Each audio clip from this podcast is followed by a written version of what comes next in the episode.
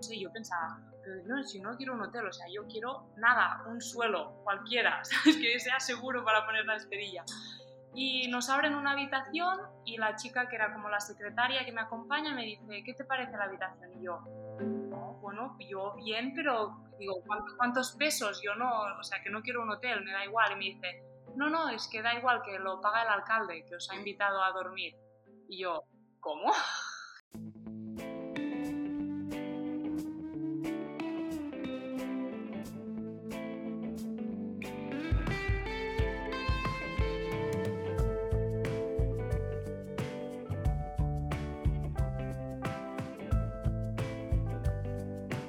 Muy buenos días, mi nombre es Borja Gascón y os doy la bienvenida a un nuevo episodio del podcast de Factoría Construyendo Ultraciclismo. En el episodio de hoy dejamos un poco de lado el carácter, la faceta competitiva de esta disciplina para meternos de lleno en su, en su faceta de bikepacking de aventura, de una experiencia vital como la que están viviendo Sonia y Eloy, dos amigos del programa que ya tuvimos por separado en episodios anteriores, que como ya nos avanzaron un poco en la última entrevista que hicimos con Sonia, se han adentrado en un, en un viaje, han dejado atrás pues todo lo que tenían, en su estabilidad laboral, etcétera, para lanzarse a la aventura con la bicicleta. Hoy han venido a contarnos cómo les están yendo estos primeros cinco meses de, de viaje. Les podéis seguir en las redes sociales, en, os dejo el enlace en la descripción, a Will Print Stories en, en Instagram, también tiene un canal de YouTube. Y como digo, hoy nos cuentan cómo ha ido el inicio de, esta, de este viaje, de esta aventura, contándonos un poco cómo es la Baja Divide. Una, una ruta planteada para bikepacking off-road, de montaña o de gravel, por la península de Baja California en México. Eloy y Sonia se encontraban ahora en, acogidos en, en casa de una familia ahí en México y por suerte tenían bastante buena conexión a internet, aunque ha habido algo de retardo, de retraso en la conversación. Así que pido disculpas si, si se escucha con algo de retardo, pero, pero creo que ha salido bastante fluida. Y ya os aviso de antemano que si no tenéis ganas de cambio bruscos en vuestra vida, no escuchéis este episodio, porque seguro que os van a entrar unas ganas locas de dejar lo que estáis haciendo y salir a conocer mundo, a lanzaros a la aventura con la bicicleta y quizás a México a encontraros con Sonia y, y Eloy porque pinta muy bien todo lo que nos cuentan. Así que sin más preámbulos os dejo con Sonia y Eloy de Will Print Stories.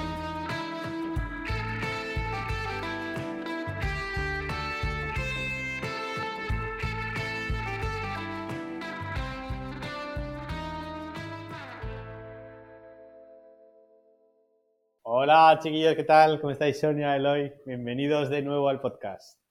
Hola, ¿qué tal? Aquí buenos días. Para ti creo que buenas noches, ¿no? Ah, sí, casi bien entrada la noche. tenía muchas ganas de teneros a los dos juntos porque ya os he tenido por separado, contándome cada uno vuestras aventuras. Y bueno, la, la última que entrevisté fuiste tú, Sonia, cuando al final de la entrevista que nos contabas tu experiencia ahí en, la carrera que hiciste en Chile, contabas que salíais ya, que el viaje era inminente, que os ibais a dar la vuelta, bueno, un viaje sin, sin fecha de vuelta, que os ibais primero hacia Estados Unidos y estabais ahí nerviosos con los preparativos, que no llegaba la bici, preparando todo el equipaje y demás. Y ahora ya es una realidad. ¿Cuánto tiempo lleváis por ahí eh, rodando? Pues casi a cuatro meses llevamos. Sí, tres y medio. La, aventura empezó a 15, 16 de... 16 de enero salimos de, San Diego y empezamos a, a, bajar Baja California y luego ya cruzamos a México y ahora estamos a, bueno, que todo es México, pero mainland México y ahora estamos justo en Oaxaca. Qué bueno. Joder, Qué experiencia. Y ahora nos vais a contar la Baja Divide, que tengo ganas de, conocerla. Pero contadnos un poco qué os ha llevado a, este cambio vital tan importante. Porque veníais los dos de tener trabajo fijo y demás, ¿no? Sí, de tener el hoy un trabajo, yo entre tres y no tener ninguna hora libre y básicamente yo creo que fue esto lo que, lo que nos hizo mm, valorar pues poder hacer un cambio, ¿no? Llevas mucho tiempo trabajando sin tener nada de horas libres para hacer lo que te gusta y ya después de COVID cuando estuvimos encerrados tanto tiempo ya fue como tenemos que hacer algo, necesitamos poder hacer las cosas que nos gustaría hacer y con dos semanas de vacaciones al año no se puede. Así que nada, pues vendimos todo, dejamos el trabajo y con esto pues nos fuimos a viajar en bici para poder hacer las rutas de mountain bike más guapas que hay, ¿no? Sí, sí, fue una decisión complicada. Eh, Sonia hacía ya bastante tiempo que me decía, Eloy, tenemos que hacerlo, y yo insistía y no, no puedo por responsabilidad en el trabajo, tengo que esperar, tengo que esperar un tiempo y fue ya el verano pasado que empezamos a cocinar e hicimos las gestiones necesarias pues en cuanto a trabajo y, y otras, bueno, otros temas pues familiares y, al final pues ya en, diciembre ya estaba todo, todo listo pues para, para emprender ya este, este gran viaje sobre ruedas. Qué bueno. Un viaje que no sabéis a dónde os va a deparar o sí que tenéis un poco la ruta más o menos marcada. Como decía Sonia, bueno, nosotros siempre nos ha gustado mucho el mountain bike y de hecho es la modalidad que más gozamos. Así que nuestro objetivo principal era trazar un recorrido eh, por las Américas intentando pedalear los mejor, las mejores rutas off-road de, de toda América. Entonces, nuestro proyecto es, es, eso, ¿no? Intentar bajar hacia el sur, pero recorriendo estos, estas rutas que, que, son muy espectaculares y por eso nuestro inicio fue justamente la Baja Divide. Y aparte de la Baja Divide, ¿qué otras rutas hay ahí? Que, Aquí, cuando se acaba la Baja, luego puedes hacer lo que quieras en México. Nosotros estamos haciendo una ruta que se llama Transméxico, que realmente combina un poco todo, pero la vamos adaptando a lo que queremos y de hecho ahora hemos salido 100% de ruta y nos hemos ido a escalar los volcanes más altos del país y los hemos subido todos hasta el punto más que podíamos en bici y luego pues grampones y glaciar arriba. Y esto está fuera de ruta, pero bueno, está una montaña muy alta. que está, está el, Tepetl o el Pico de Orizaba, que es como se conoce más comúnmente, que es la tercera montaña más alta de Norteamérica y la más, la más alta de México, que es un volcán. Y ya yo se me metió esto en la cabeza y le dije a Eloy, va, fuera de ruta vamos a escalar montañas. ¿Pero qué le dais a todo o qué? Es un poco sí, ¿no? Ciclismo, ciclismo. Nos gusta. Nos, el outdoor nos gusta muchísimo y, y ya aquí en, en Cataluña pues escalábamos, hacíamos alpinismo, splitboard y todo lo relacionado con la montaña nos gusta mucho. Así que bueno, fue, nos, dieron, nos dieron esta idea y al final pues eso, nos salimos de ruta y completamos este pequeño proyecto de la ascensión de, de, cuatro volcanes que son los más importantes y los más altos, digamos, de México. Y, y bueno, y ahora pues estamos um, volviendo a, a entrar en la ruta original para, para, seguir este viaje hacia Guatemala. Que como decíamos, la Transméxico, pues como el nombre indica, ¿no? Eh, atraviesa todo México mainland de, de, norte a, de norte a sur prácticamente hasta la frontera con Guatemala. Qué bueno. ¿Y luego en Guatemala hay también alguna ruta así marcada?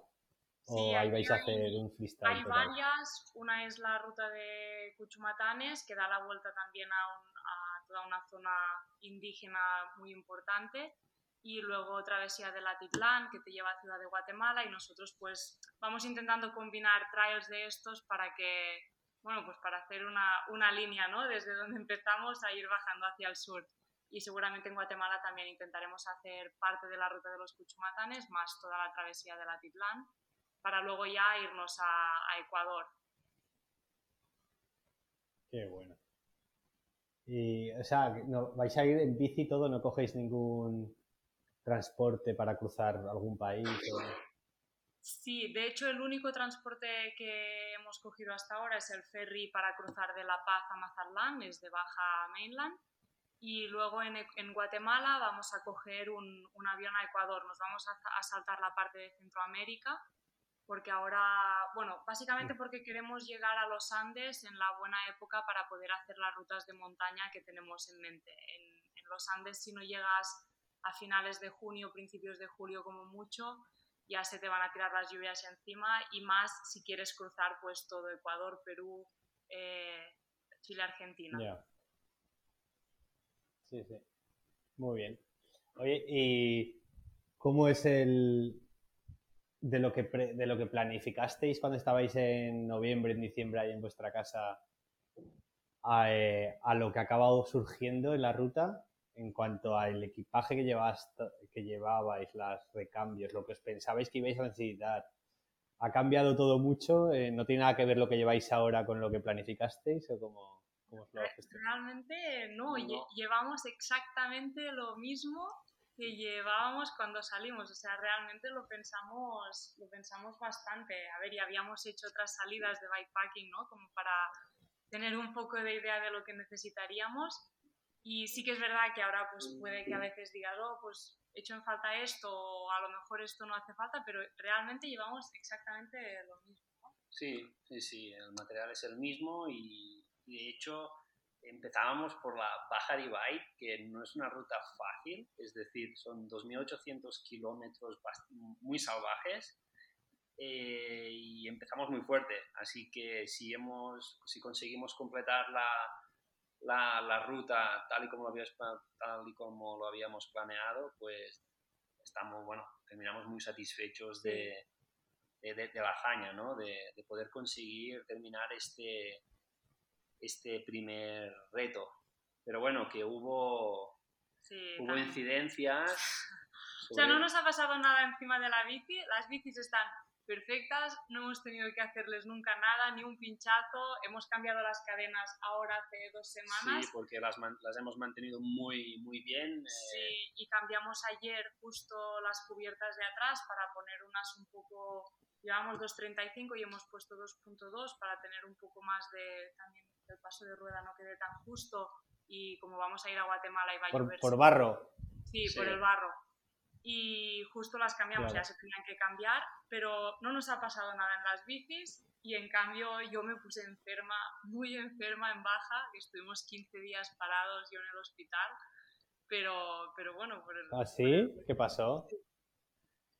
Pues la verdad es que no, no lo sabemos, pero yo me levanté, estábamos en Mulegé, que justo habíamos pasado, llevábamos como tres días bastante, o cuatro ya bastante aislados en la montaña y justo llegamos a un pueblito y dijimos, va, pues cogemos una habitación, ¿no? Por un día nos duchamos, nos dormimos bien y yo me levanté al día siguiente con fiebre y a mucha, mucha fiebre, no me bajaba, estuve como 12, 13 horas a casi 39 de fiebre y no había manera de bajarla.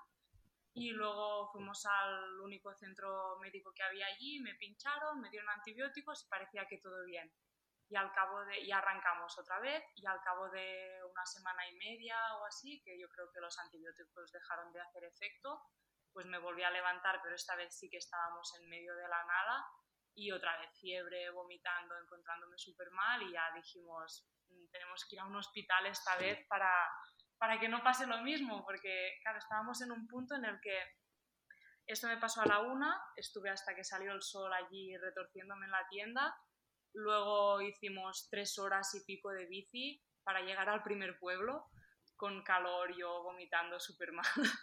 Llegamos al pueblo, no había nada, evidentemente. Hicimos dedo para que nos dieran un ride hasta San José del Cabo, que sería la primera ciudad grande y nos cargó una, una, camioneta de que repartía verduras. Y luego pues estuvimos tres horas y media sí. repartiendo verduras de camino a San José, yo allí así medio cao.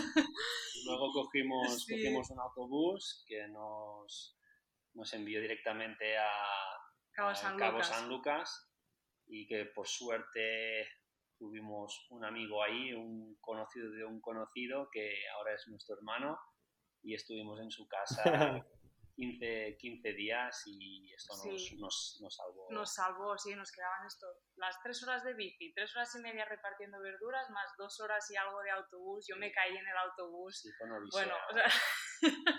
¿Y Tú todo esto con 39 de fiebre.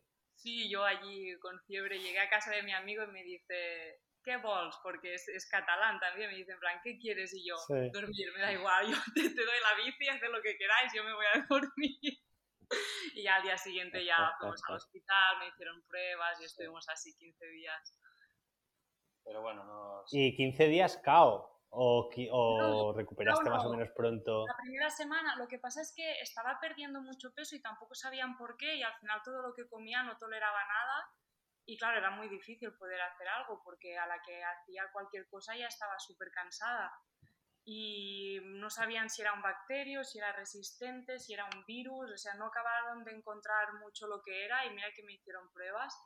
Y al final también hablé con un médico de aquí de, Barcelona, que es amigo de mi hermano, y me dijo un poco pues que por dónde podía ir la cosa, me dio un par de indicaciones y ya luego arrancamos y desde entonces estoy bien. o sea, me he recuperado, como otra vez de todo, vuelvo a tener fuerza, así que ya, yo creo que ya, si me pasa otra vez algo será otra cosa, pero no será lo mismo. Ni tan mal. Ni tan... Ostras, qué horror. Pues eso te pasa por dormir en una cama, ¿no? El primer día que dormís en cama...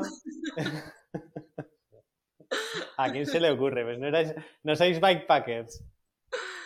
Sí, claro, pero cuando llevas una semana sin ducharte y nada, el día que se te aparece una ducha dices, ¡guau, qué bien! Gloria bendita. Sí, sí. ¿Y esto eh, os ocurrió durante la baja eh, al principio o a, final ya de...? Ah, mitad, y final. Mitad y final, sí.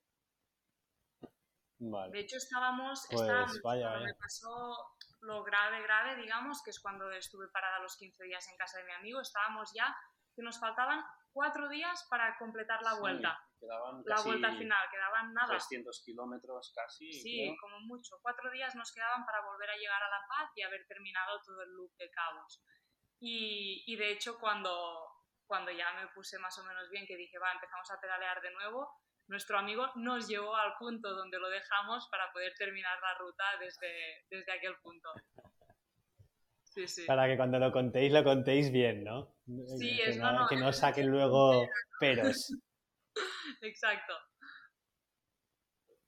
Qué bueno. Para quien no esté puesto y no, sé, y no conozca qué es la ruta de la Baja Divide, eh, presentárnosla un poco. Yo creo que es la península esta, la continuación de California, ¿no? Que luego se convierte en parte de, de México y contándonos un poco, ya, ya has dicho Eloy que son 2.700 kilómetros, cómo es todo off-road, qué desnivel tiene, por qué sitios pasa, hacernos un poco, para que no hemos tenido la suerte de estar ahí, ponernos un poco en, lugar.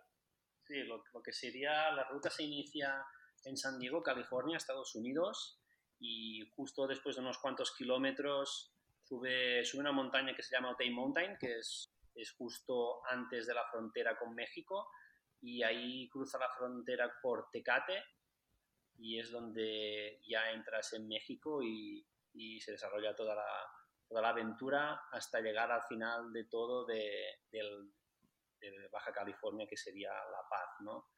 Lo que, lo que pasa que mucha gente pues hace toda la ruta y llega a La Paz, pero hay como un, hay como un loop, un bucle que recorre toda la parte baja de, de la baja, ¿no? de, la zona de los cabos, y realmente sí que con ese loop completarías todo lo que sería la, la ruta original, ¿no? Pero bueno. Además, también, bueno, es una ruta un poco, como has dicho, que sí que es off-road en un 99%, tiene muy poco enlace de carretera, de hecho muchas de las pistas son por las que pasa también la Baja 1000, que es una carrera de, de coches y motos que, se hace, que se hace, un rally que se hace de vez en cuando. De vez en cuando. Y la, la, gracia de esta ruta es que va, va un poco de, de, lado a lado, no va en línea recta, ¿no? Vas haciendo del Pacífico, cruzas por la sierra, vas al Mar de Cortés, vuelves al Pacífico, luego vuelves a cruzar en diagonal por la sierra, desierto. O sea que intenta ir bastante por zonas que son muy, muy remotas. De hecho, en Baja, aunque hicieras carretera, sería también muy remoto o sea que es, es una zona muy poco poblada y es un, es, un México distinto realmente. Sí. sí. se nota mucha diferencia entre la península Y, o sea, la península, el, el México, no sé, el principal sí, continental, digamos, todo cómo lo que llamarlo. sería- Mainland, Exacto, sí, sí que se nota, se nota bastante y de hecho es esto, el, el caso es que Baja California tiene muy poca lluvia al año, como mucho un poco en la parte norte, es una zona que hay mucho, mucho desierto, que se parecería un poco a la parte norte de México ¿eh? también, pero y luego además es esto, hay muy poca población, y con, y con eso pues hay pocos recursos, hay pocos servicios. Poco Entonces, agua. la planificación de las etapas es muy importante.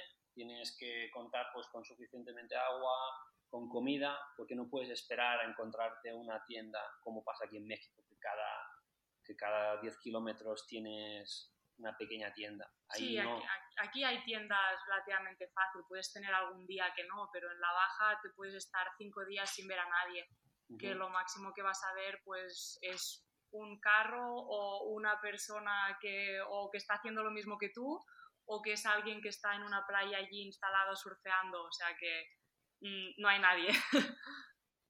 tan recóndito, ¿eh? Qué bueno. Un segundo, Y estamos haciendo Dime. una entrevista para un podcast. Ahora, ahora venimos, está todo hecho, ahora os contamos.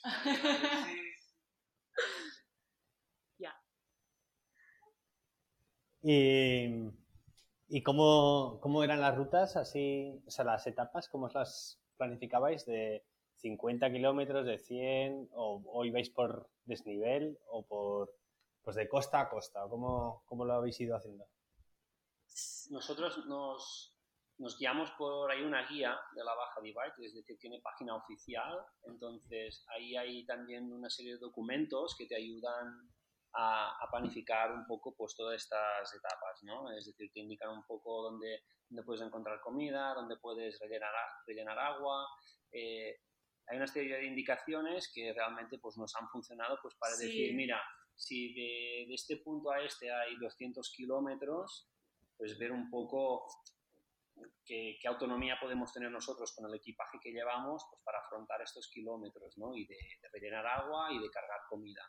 Y dependiendo de la zona, pues podíamos hacer etapas pues, de, de 80 kilómetros, de 60 o incluso de 100, ¿no? Eh, Sí, en, en general la- o sea, las guías estas te dicen un poco dónde hay las cosas, pero luego tú tienes que saber más o menos cuántos kilómetros puedes hacer reales al día, ¿no? Porque el terreno es muy duro y aunque dices, guau, es que solo hemos hecho 65 kilómetros hoy, pero es que a lo mejor nos hemos estado 7 Ya horas veo. por un terreno durísimo, viento de cara, que hay mucho lo que le llaman aquí permanente, que es el traqueteo aquel que, ah, que no te deja ni, ni pedalear. Y, y luego, claro, había días que decías, vale, son 200 kilómetros que, va, pues esto un fin de semana en Cataluña, pues fácil, ¿no? Si haces carretera o lo que sea, no, no, es, no es tan complicado. Y aquí decías, no, no, seguro como mínimo tres días o cuatro, por si acaso. Si llegamos en tres, perfecto, pero si no, que llevemos suficiente para cuatro, porque seguro que en estos 200 kilómetros no vamos a encontrar ni agua, ni comida, ni, gente que nos ayude. ¿Y, y tenéis capacidad suficiente para llevar agua Si más o menos yo y no llevaba- necesitar de fuentes en cuatro días? yo, yo llevaba de, en- entre la bici y la camelback y todo esto unos 10 y el hoy podía llevar unos 7.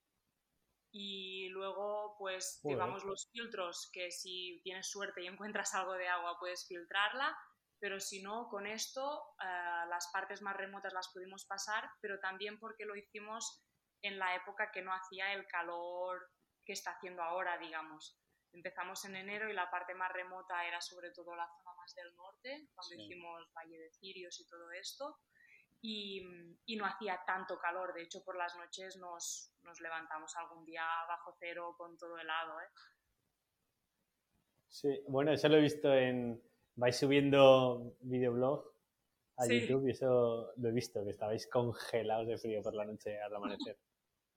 También, también es cierto que, que hay, hay ranchos, es decir, durante la ruta Mm. vas encontrando pues ranchitos que o sea, hay gente que tiene ahí su, su ganado y vive en esas zonas y realmente siempre te reciben con los brazos abiertos por si necesitas alguna cosa. Hemos pedido agua en esos ranchos, en situaciones así un poco más remotas de más calor y bueno, también es una forma pues de, conseguir, conseguir agua. Y la, ruta que vive ahí está, está acostumbrada a ver ciclistas como vosotros aventureros o sois marcianos para ellos? En la baja, no entienden qué, hacéis ahí. La baja es una ruta súper, súper típica y la hace mucha, mucha gente de Estados Unidos. Como es el... Es muy fácil, digamos, van a San Diego o van directamente a Tijuana o a Tecate. No, la mayoría de la gente tampoco la empieza desde San Diego. ¿eh? La gente empieza ya en México y se salta Nota y Mountain, que es muy duro. Y, y, luego pues es esto, hay mucha, mucha, mucha gente de Estados Unidos, de Canadá, que van en época esta, en enero, tienen un mes o tienen unas semanas y hacen por secciones, pues se van de, de la parte norte a, por ejemplo, a Mulegé o de la parte norte a la zona de, de Laguna San Ignacio y así, de allí cogen un bus y vuelven a Estados Unidos. O sea que realmente es, es muy común en la baja ver ciclistas. ¿Y os habéis topado con muchos vosotros o habéis sido una época en la que erais los únicos? Sí, algunos nos hemos encontrado. De hecho, estábamos un día descansando en una playa y justo pasó uno, lo vimos, estábamos a chillar, yo, y luego ya se paró él también y coincidimos algún día con él también. Sí, porque como, como decía Sonia, es la época buena para hacer la, la baja divide y y nos íbamos cruzando a gente y a veces decíamos, ostras, pero si os hemos pasado por aquí, ¿cómo puede ser que estéis ahora delante o atrás? ¿no? A veces no, sí, es no gente, sabíamos muy bien. Y es gente que a veces pues no la hace hay tramos muy duros y pues cogen un enlace de carretera, saltan un trozo y luego vuelven a enganchar, ¿no? Y sí, te vas cruzando realmente. Y de hecho hay gente ahora en México Mainland, porque mucha gente lo que hace es lo mismo, ¿no? Hace baja divide, cruza y se encuentra en México y realmente nos hemos encontrado con gente aquí en México y, y es, es, habitual pues ver, ver ciclistas haciendo, haciendo la ruta. De hecho, hay gente que, como se, la baja divide también se puede dividir pues, por zonas, hay gente que solo va a hacer una, una zona, es decir, un bucle en un sitio, porque eh, le gusta mucho, le han dicho que, que, es muy bonito, pues cogen un vuelo y simplemente van a hacer esa parte de la ruta. ¿A vosotros qué, qué, es lo que más os ha gustado y qué recomendaríais? ¿De la baja? Sí. Uh, a mí probablemente la parte que más me gustó es la parte de Valle de los Cirios, que es cuando cuando ves por primera vez los cactus gigantes, que ya entras en desierto, que, que ya te estás cuatro días acampando en medio de cactus que no ves absolutamente nadie, solo cactus, algún venado, algo, nada, animales y ya está. Y Se me ponen de punta. Sí, y además esta parte de ruta es, a mí me encantó por una parte por el Valle de Cirios y luego porque se llegaba a la costa del Pacífico y es costa de surf y, y, yo tenía, tenía muchas ganas de encontrar... Y también sois surfistas, no me lo digas. yo tenía muchas ganas de encontrarme un grupo de surferos en, en alguna playa y le decía a Eloy, Guau, si encontramos a alguien, vale, a ver si nos dejan una tabla y podemos surfear. Y nos fuimos también a una playa que está fuera de la ruta, pero que sabíamos, bueno, allí no había nadie, no, no había ni, ni ninguna otra tienda ni nada, y solo había dos furgonetas, pero no había gente y justo acabábamos de montar nuestra tienda de campaña y bajaron cuatro surfistas de la, de la montaña y nos miraron así en plan, pero ¿qué, hacéis aquí? no? O sea, no vemos nunca ciclistas aquí porque es una playa que está fuera de ruta. Y, y nada, ya nos conocimos, nos invitaron a cenar con ellos allí una paella en el fuego y al día siguiente, pues Sonia tenía tabla de surf para surfear. Sí, sí. Que la sigue, la consigue. Y fue, ya para mí, esta parte fue la, la mejor, por, por, ser remota, por ver algo que no había visto nunca, que son cactus y cirios, y por poder surfear en el Pacífico sola en una playa. Fue espectacular. Sí, para, para mí también, y además es la más, yo creo que es la más auténtica y la que más define, ¿no? Esta, esta baja divide, el, desierto y sobre todo pues la, la parte más remota y la, la solitud, ¿no? Eh, de estar solo siempre acampando mm. sin preocuparte de, de, que pase gente porque no pasa nadie. y, es diferente a la parte sur, que está un poco más, ya está más poblada, hay centros más turísticos como es la zona de los Cabos, que ahí sí que... Allí es, básicamente gente de, de, esto, de Estados Unidos y de Canadá sobre todo, es una zona mucho más cara, la gente de baja de hecho no puede ni ir porque no se puede pagar nada en Cabos y como mucho viven en las afueras, pero es zona muy hotelera, es, es 100% turístico, de hecho Cabos es el, el tercer, el tercer y el tercer destino turístico más importante. O sea, imagínate la de gente de Estados Unidos que va allí, es dos horas de vuelo.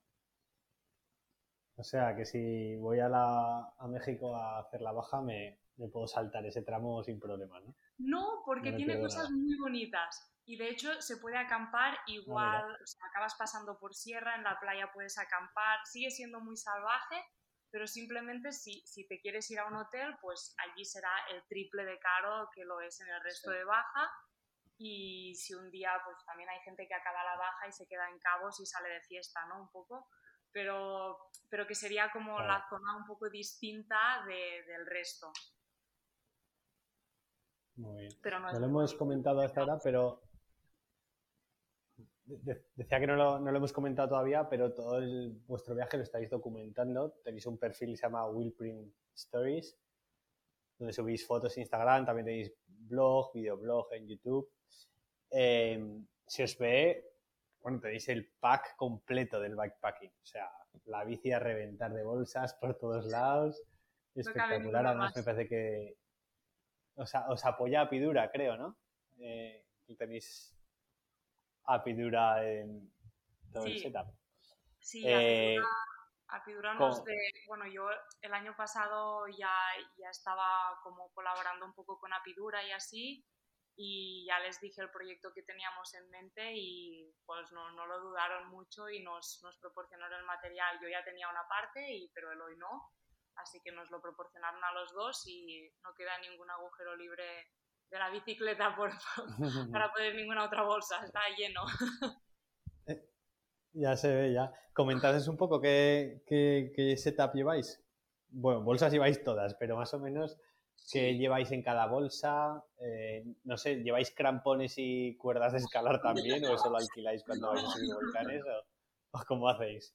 No, de hecho, a ver, como si nuestras rutas son de montaña, es decir, necesitábamos un, un, setup pues ligero para afrontar pues todo esta, todos estos caminos, ¿no? todos los senderos que nos iríamos encontrando durante el camino y fue por eso pues que el, setup de tanto de, backcountry, como las como las expedition de Apedura pues nos iban perfecto para para completar pues eso no como decíamos todos los huecos de, de la bicicleta sin utilizar pues las conocidas alforjas. Y luego pues en cada bolsa llevamos, en un vídeo de YouTube creo que explicamos un poco, pero de hecho tenemos que hacer alguna publicación un poco más explicándolo en serio, pero así a grandes rasgos, delante, en las bolsas de delante yo llevo los dos sacos de dormir y la olla con los platitos y tal, y él hoy lleva la tienda, la casita de campaña ya no sé si decirle casita o tienda, porque aquí en México es casita y, al final ya me ah, sí? Y bueno, Queda mucho mejor casita. Sí, qué guay, ¿eh? casita. y luego en las, en las bolsas de, de, la horquilla llevamos, cada cual lleva su esterilla, su cojín, un, un saco de estos pequeños como sábana, que son como interiores, la toalla o un jabón pequeñito de estos orgánicos para poder bañarte en el río y en la otra básicamente o comida o el, sí, el hornillo para, para cocinar. Luego en la del cuadro están bastante vacías porque las llenamos de comida. Si podemos, intentamos llenar con tanta comida como podamos, excepto una parte que yo llevo un botiquín, así con, bueno, y en la otra parte del botiquín con algún antibiótico, antihistamínicos y por si te haces algo de daño. Luego en la Top Tube ah, todo lo que es electrónica, frontales, uh, las baterías de una batería, no, dos baterías de recambio del, del cambio de la XS. Y mm, en la de atrás... ¿Vais con electrónico? Sí, sí, la del sillín, todo ropa. Y luego también pues tenemos estas pequeñas bolsas como más de accesorios, ¿no? Que es, por ejemplo, yo debajo del, del cuadro pues llevo la, la botella de, de, gasolina para el hornillo. Y yo llevo recambios. Y la soña lleva, lleva Casi recambios. todos los recambios. Y luego delante hay otra accesoria en la que yo llevo trípode y así el cepillo de dientes, pasta y comida, lo que Sí. quepa es comida, Sí, siempre es y comida. el hoy nada, que solo es comida.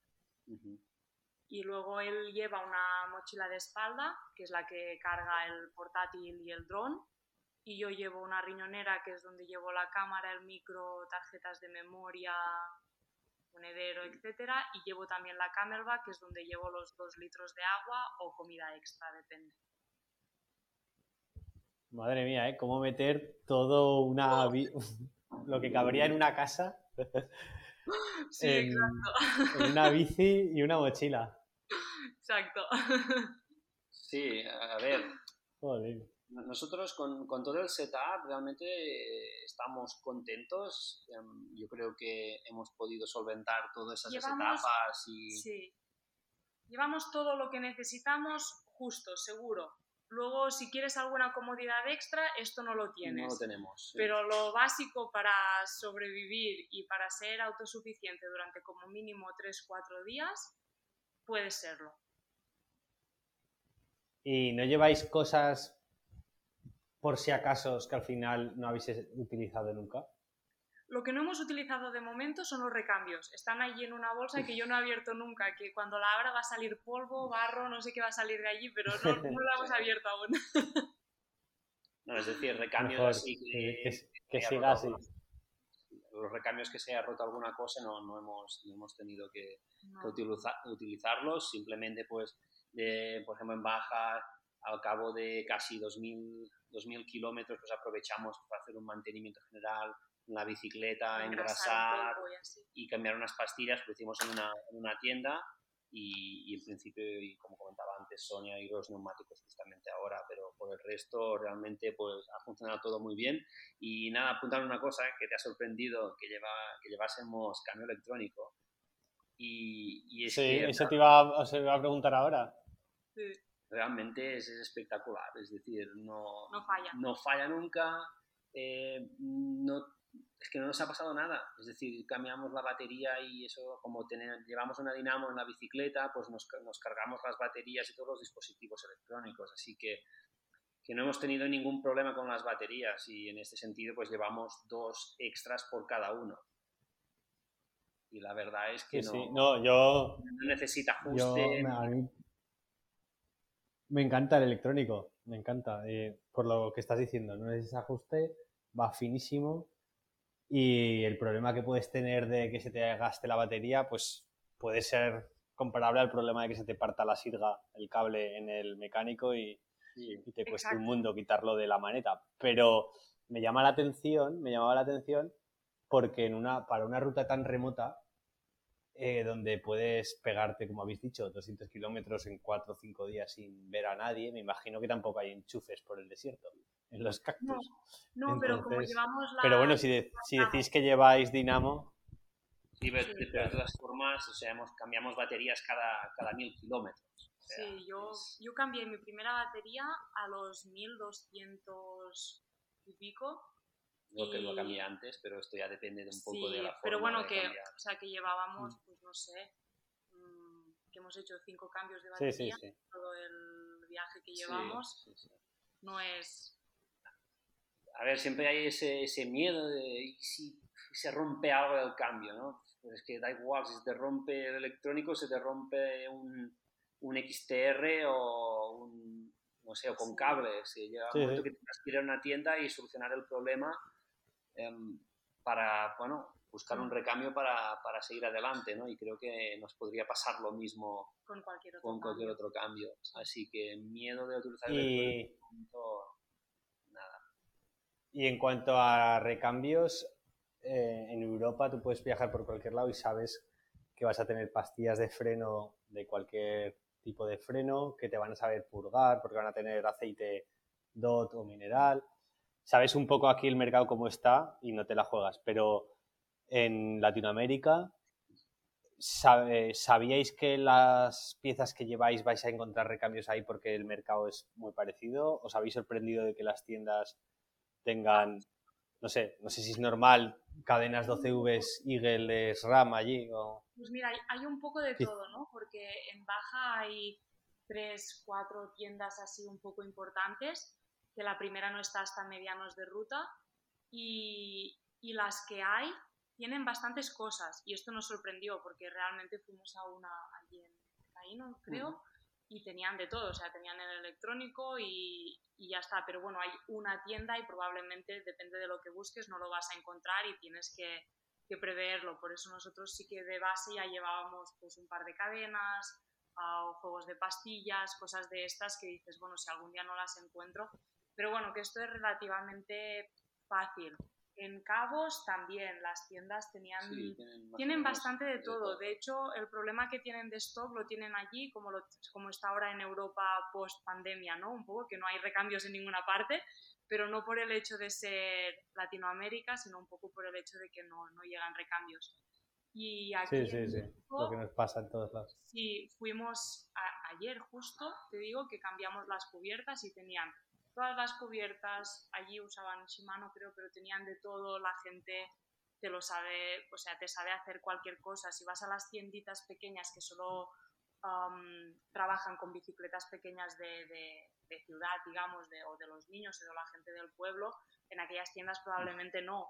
Pero si vas a cualquier tienda que sea pues distribuidor de, yo qué sé, de Trek, de Specialized, que es probablemente lo que más hay aquí, encuentras gente que te va a ayudar y vas a, vas a encontrar la manera. Y si un recambio no te llega y tienes que esperar tres semanas porque no lo hay, pues también ya sabes que te expones a esto, ¿no? Un poco.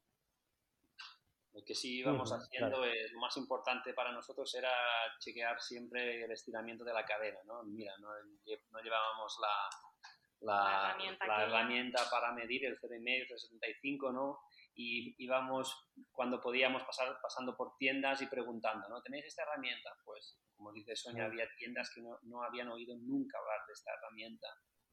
Entonces, hasta que no llegábamos a una ciudad importante, pues no podíamos mirarlo. Y ya, ya, ya. pues la, dinámica... Pero, sí, hay, hay tiendas y no vas a encontrar una tienda en cada esquina, tienes que saber dónde están, pero bueno, si te pasa algo yo creo que se puede, se puede solventar. Y aparte del apoyo de Apidura, em, tenéis más apoyos, ¿no? De, otras marcas y demás. Sí, bueno, básicamente, bueno, yo tengo los mismos apoyos que tenía el año pasado y presenté el proyecto a las mismas marcas y nos apoyaron a los dos, que era un poco la, la idea y luego Megamo nos ayudó con la preparación de las bicis que hasta casi entrado enero, que nos íbamos el 11 y, no, teníamos, las bicis aún porque hubo un problema con los... Sí, me acuerdo, me acuerdo que me contesté. Hubo todo, ¿no? Pero sí, al final Megamo nos ayudó para poder tener las bicis listas para irnos, Apidura las bolsas, eh, Comut también nos ayuda un poco para, bueno, pues para crear alguna ruta y así. Y luego Buff, Buff, la marca Buff. Qué bueno. sí, Buff, Y de ropa Seven Mesh. Seven Mesh, que es una marca canadiense que también nos, nos proporcionaron la ropa. Al final es material, pero que nos libramos de una parte de inversión inicial que es grande. Sí, sí, realmente. Muy importante. Este tipo de viajes, eh, aparte del material, que hay una, es una parte importante de dinero, también hay temas seguros, eh, otras cosas pues que... Que bueno, que si por un lado te han ayudado con las bicis, pues pagar el dineral que vale un seguro anual de viaje, pues mira, intentas compensarlo, ¿no? O comprar la, la tienda, que tampoco la que teníamos estaba destruida ya y tuvimos que comprar una... La casita. La casita. O sea, mira, me lo he pensado, ¿eh? y, comprar esos accesorios que se adapten también al, al, setup ligero que, que, llevábamos, ¿no? Esterillas hinchables un poco más pequeñas, eh, hornillos un poco más especiales, el tema de la gasolina, pues intentar... Sí, todo esto, todo esto fue una inversión inicial que, que por suerte como hubo una parte que la, la teníamos cubierta, que es sobre todo bicis, bolsas y la mayor parte de ropa, pues era como, ¡buah! Que, que te da un poco de alivio, ¿no? Porque al final sí lo vendimos todo, pero tampoco es que tengas unos ahorros allí como para hacer mucha cosa. Sí. Pues qué guay, qué guay que haya marcas que apoyen estos, estos viajes y que os lo hayáis podido apañar. Sí, yo creo que te lo dije en la última entrevista, que al final pues se agradece ¿no? que haya marcas que te apoyen un poco por lo que por lo que eres y no por lo que enseñas, ¿no? Que les gusta lo que haces, les gusta que vayas en bici y que es lo más real que, podemos mostrar, ¿no? Al final nosotros vamos en bici y mostramos la realidad. Si me pongo enferma también lo decimos y si nos va bien también, ¿no? claro, qué guay. Oye, y ya saliendo de, lo, de la baja, ya en México en general, ¿qué es lo que más os ha, ha gustado, os ha impactado? No sé si habíais estado, pero me imagino que el choque cultural, la amabilidad que tienen, ¿no? la hospitalidad, yendo en bici me imagino que se multiplica. ¿no? ¿Cómo, cómo habéis sentido la, la, hospitalidad, el, amor que tiene la gente aquí en México, no, no, bueno, es, espectacular. Sí, de hecho, bueno, estamos aquí en casa de Edith y, y, Uriel. y que nos han acogido en su casa, o sea que es, es algo increíble. La gente es súper amable, les encanta mm, ver gente que va a México, porque al final la fama que tiene el país es como un poco mala, ¿no? En Europa es, yo cuando dije que me iba a México, mi familia lo primero que dijo fue, no, a México no, es súper peligroso. Y al final, pues la gente aquí te cuida un montón, si tienes cualquier problema, van a darlo todo para ayudarte a solucionarlo. Si te falta agua, te van a dar. Si te falta comida, te van a dar todo, si te, si te, falta un sitio para dormir, mucha gente te abre las puertas de su casa para que duermas en su jardín, ofrecen una cama, es decir, es, es, increíble. Es increíble la, la, gente de aquí y el choque cultural es, es evidente, o sea, por eso nos fuimos aquí y empezamos por aquí, porque empezar una aventura y además que el choque ya sea cultural y de paisaje y que lo tenga todo, pues será Latinoamérica, ¿no? y por eso decidimos empezar por aquí y no, nunca habíamos estado en México y de momento yo creo que no, no, podemos decir nada malo de México. no, y además nos estamos llevando muchos amigos sí. por el camino y, y, no sé, no es... Sí, cuesta incluso, ¿eh? Como explicarlo, es como que estás tan, tan a gusto que, que a veces cuesta como eh, expresarlo, ¿no? Porque es, es muy bueno realmente lo que estamos viviendo y de, de, zonas, alguna que nos haya gustado más, pues probablemente ha sido esta que nos hemos desviado de ruta y nos hemos ido a escalar volcanes. Ha sido muy guapo. Muy duro también, ¿eh? O sea, al final la aventura tiene las dos partes, ¿eh? es bonita y es dura a la vez, ¿eh? Pero ha sido muy guapo. Sí. Y una, otra, otra cosa que nos y... también es la comida. Así. Ah, es decir, sí que es cierto. Eso es muy importante, me interesa que casi todo pica, pero es... es muy...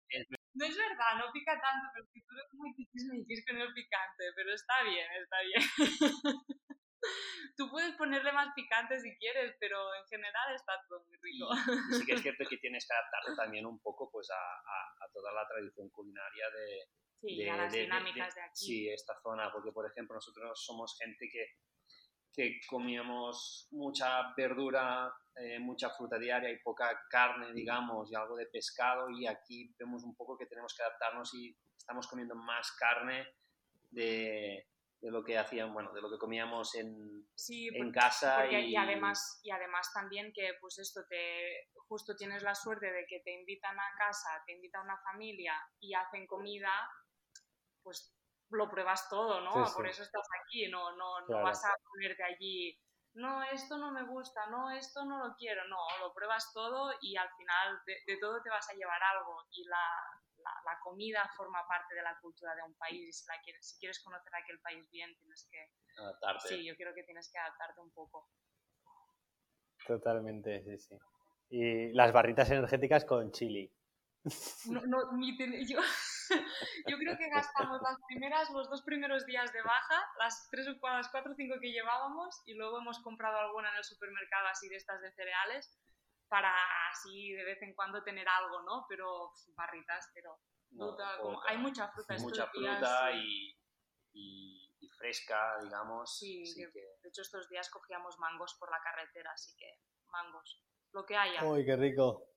Sí, si en la zona hay mangos, mangos. Si en la zona siguiente hay otra fruta, pues otra fruta y te vas adaptando, no te... ¿Cuántos mangos os caben en, los bolsillos del, del maillot? No llevamos maillot, pero en la bolsa de cayeron siete.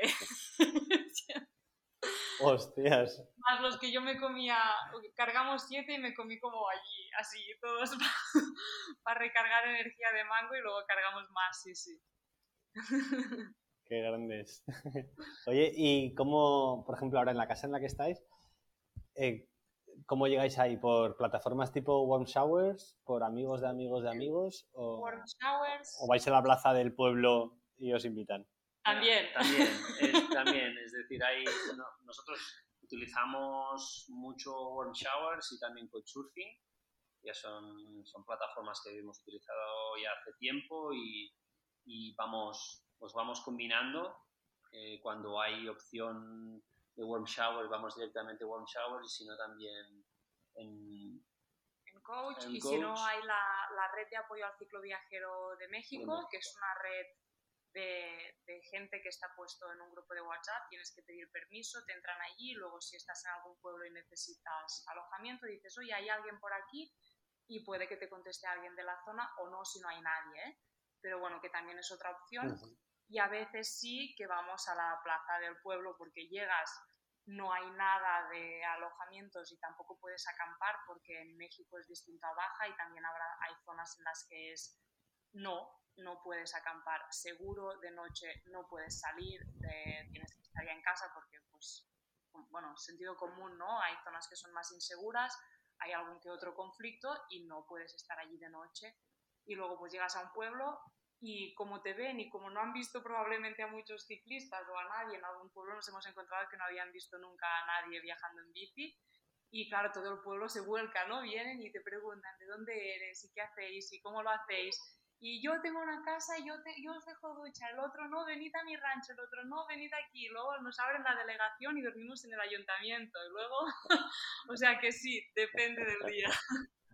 Sí, porque hay, mucho, como nosotros le llamamos aquí los, ayuntamientos, ¿no? Ellos eh, les llaman delegaciones y, y, ahí pues tienen espacios que muchas veces pues abren las puertas a, a, los, a, los, viajeros y, y, no tienen ningún problema en, en, dejarte pasar la noche ahí. De hecho, hemos pasado bastantes noches en, en delegaciones, en, la biblioteca bibliotecas. Y, y es simplemente es ir ahí, les, les, les, explicas un poco tu viaje, qué, estáis, qué estás haciendo, ¿no? Eh, objetivos y ellos pues nada, te, abren las puertas de... Foto de rigor, a ponerla en, el, en, la revista del pueblo y, y, ya está. Ah, qué bueno. Sí, es buenísimo. Oye, y lo que comentabas antes de que... ¿El qué, perdona, Eloy? No, que quería, quería contar una, una pequeña anécdota en Sombrerete. Ostras. Que hay, hay cosas muy bestias que, que no, que, que, no terminas de entender, ¿no? Y nosotros llegamos a un pueblo que se llamaba Sombrerete y fuimos a, a la delegación del pueblo, que estaba abierta, ya era casi tarde, ¿eh? y, entré ahí y pedí pues, a ver si tenían algún espacio público pues, para, para que pudiésemos pasar, pasar la noche, ¿no? Y en un primer momento, pues sí, se lo, se lo, pensaron, se lo pensaron un poco, empezaron a hablar entre ellos, había dos, tres personas, y, y al cabo de un rato salió el alcalde. sale el alcalde y se, nos dice, ¿de dónde sois nosotros? De Barcelona. Nos dice, ¿habláis catalán? Y Eloy le responde, sí, parlo catalán. Y dice, no. Y ya se empiezan a reír todos. todo el mundo se empieza a reír, empezamos ahí una dinámica de de risas y de, y de, ver, y de ver dónde queríamos dormir. Yo, yo, no, yo no, entendía nada. necesitamos un espacio pequeño para poner la, la casita o, la esterilla. O la esterilla, da, igual, ¿no?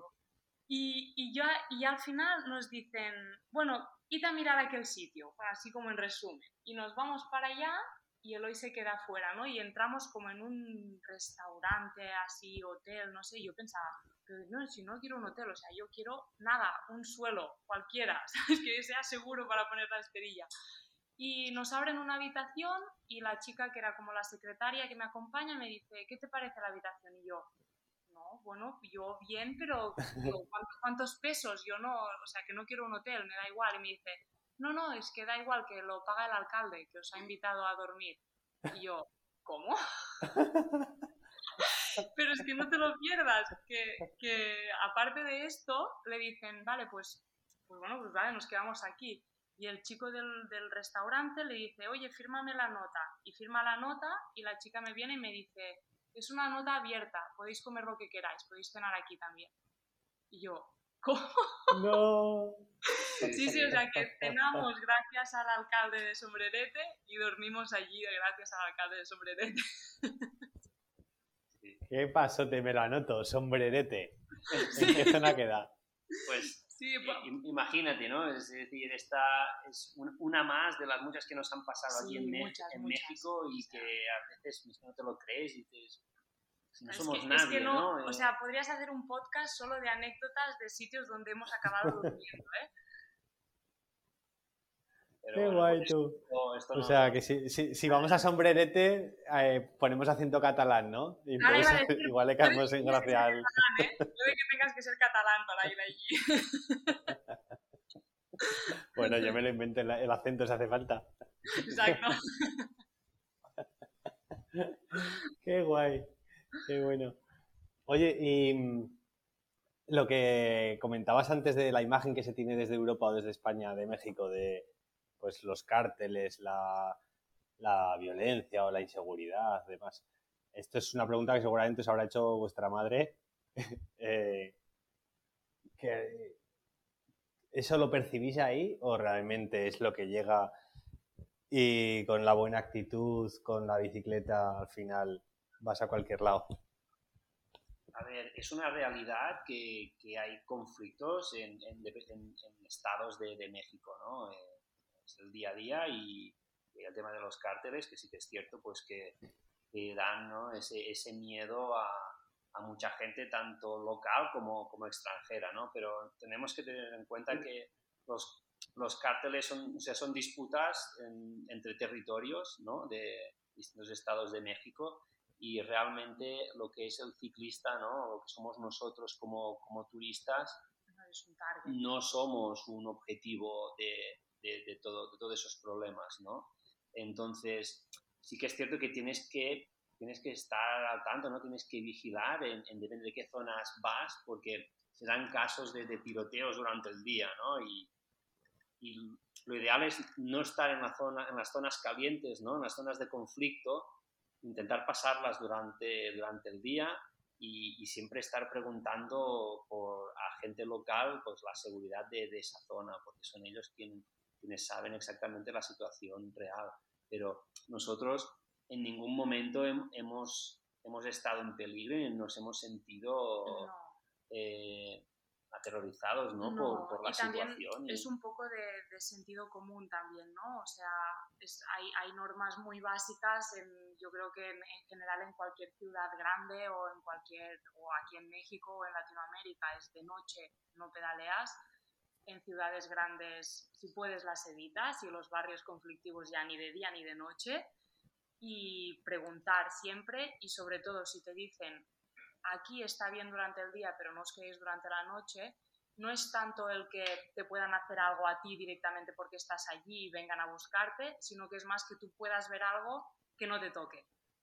Y que estés en el momento uh, inoportunos, bueno, sabes aquello que estás justo en el momento que pasa algo, tú lo ves y no tendrías que haberlo visto. O sea, el problema es más este que no que te venga alguien de un cártel a decirte algo a ti por ir en bici por una zona. Esto no, no es el problema realmente. Y, y, a nivel de robos, es decir, hay robos aquí como hay en Barcelona, o sea, que no...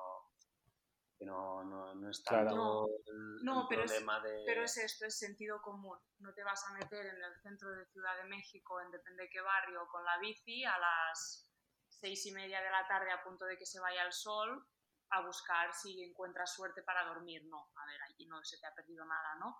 O tampoco te vas a meter en justo una zona que te dicen, oye, aquí mm, no os metáis con la bici porque ha habido asaltos o ha habido agresiones o lo que sea, pero no a un ciclista, sino a cualquiera.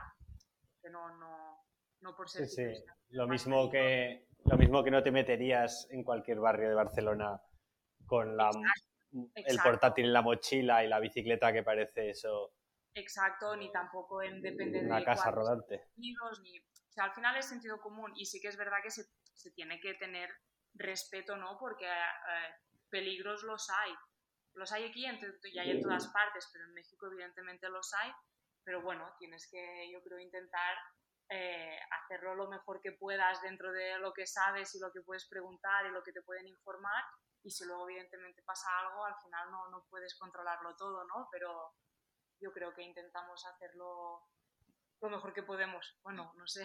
Y una de las cosas más importantes también es que hablamos español y esto nos ayuda muchísimo también a, con- bueno, a poder Sí, a hablar con, comunicarte a comunicarte con toda la gente. Sí que es cierto que gente que no hable el español habrá situaciones complicadas o Sí. que será más difícil pues De que hecho, est- tenemos un amigo que ahora ha, estado, ahora ha estado en una situación muy complicada, lo ya, que nos lo encontramos en baja y él está haciendo México, va un poco por detrás y lo ha pasado mal porque no hablaba español, estaba en una situación muy chunga, en una zona muy chunga, se quedó solo en la noche, bueno, lo pasó mal y no, no estaba bien y Ya. luego hablamos, estuvimos hablando con él, pero bueno, es esto, que también el hablar la lengua pues te puede, te puede salvar de, de muchas Claro. cosas. Pues enseñarle un par de palabras de catalán y mandarlo a sombrerete. Sí, exacto, pobre. Sí, sí. Pues nada, chavales, oye, me quedaría charlando to- eh, toda la noche, porque seguro que tenéis un millón de anécdotas, pero, sí, sí. pero bueno, vuestro viaje es largo, eh, no tenéis fecha de fin de viaje, así que habrá ocasiones para que nos presentéis otros países, otras partes de, de la ruta. Y bueno, esto ya sabéis que es vuestra casa cuando queráis. Encantado bueno. de, de volver de volver a teneros. Supongo que no os arrepentéis nada, ¿no? Del paso que disteis de dejar atrás lo que teníais en Barcelona y mandaros a la aventura.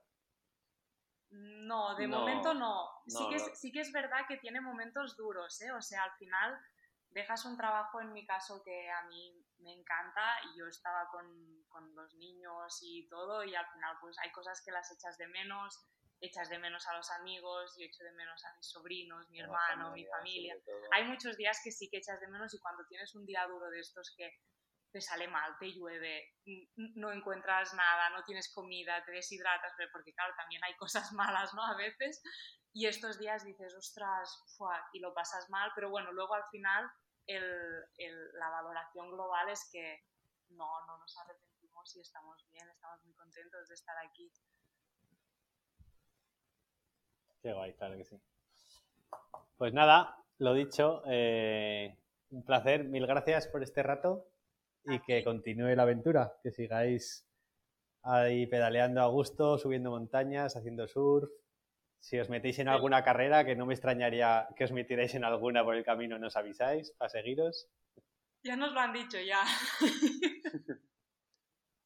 No, de momento sí que es Pero- cierto que estamos siguiendo mucho, ¿eh? La- las, o sea, aunque estemos pedaleando todo el día y viajando, seguimos Las, de las cerca carreras que se van toda- haciendo. todas las carreras sí. de ultraciclismo, carreras eh, locales, nacionales, nos gusta mucho y, y realmente muchas veces nos hemos, nos hemos ¿no? preguntado, ¿qué, ¿cambiarías esto por ahora hacer una carrera de ultraciclismo? Eh, ¿harías, o sea, ¿Dejarías esto para hacer una Badlands?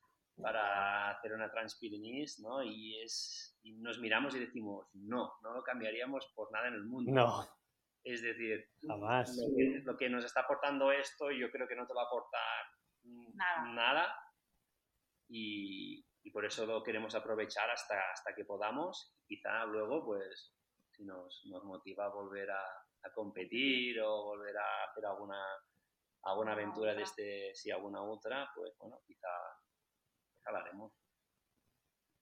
Si es que lo bueno de las carreras estas es que dejas tu trabajo y te pones tres días a, hacerte una aventura, pero es que vosotros vivís en una aventura, así que ¿cómo vais a dejarlo? No, no tiene sentido. Pues nada, chiquillos, un placer pasarlo, seguir pasándolo así de bien y nos vemos en otra, ¿vale? Vale, muchas gracias por invitarnos de nuevo y ya nos vemos en la próxima. Vamos viendo, ahí vamos oyendo vuestros podcasts en la casita, los descargamos de vez en cuando, así que... Qué guay, me alegro mucho. Estamos atentos y, y nada, más adelante, pues si os podemos compartir algo más de aventura, pues aquí estaremos. Genial, muchas gracias. Un saludo, que estéis muy bien. Adiós. Adiós. Chao.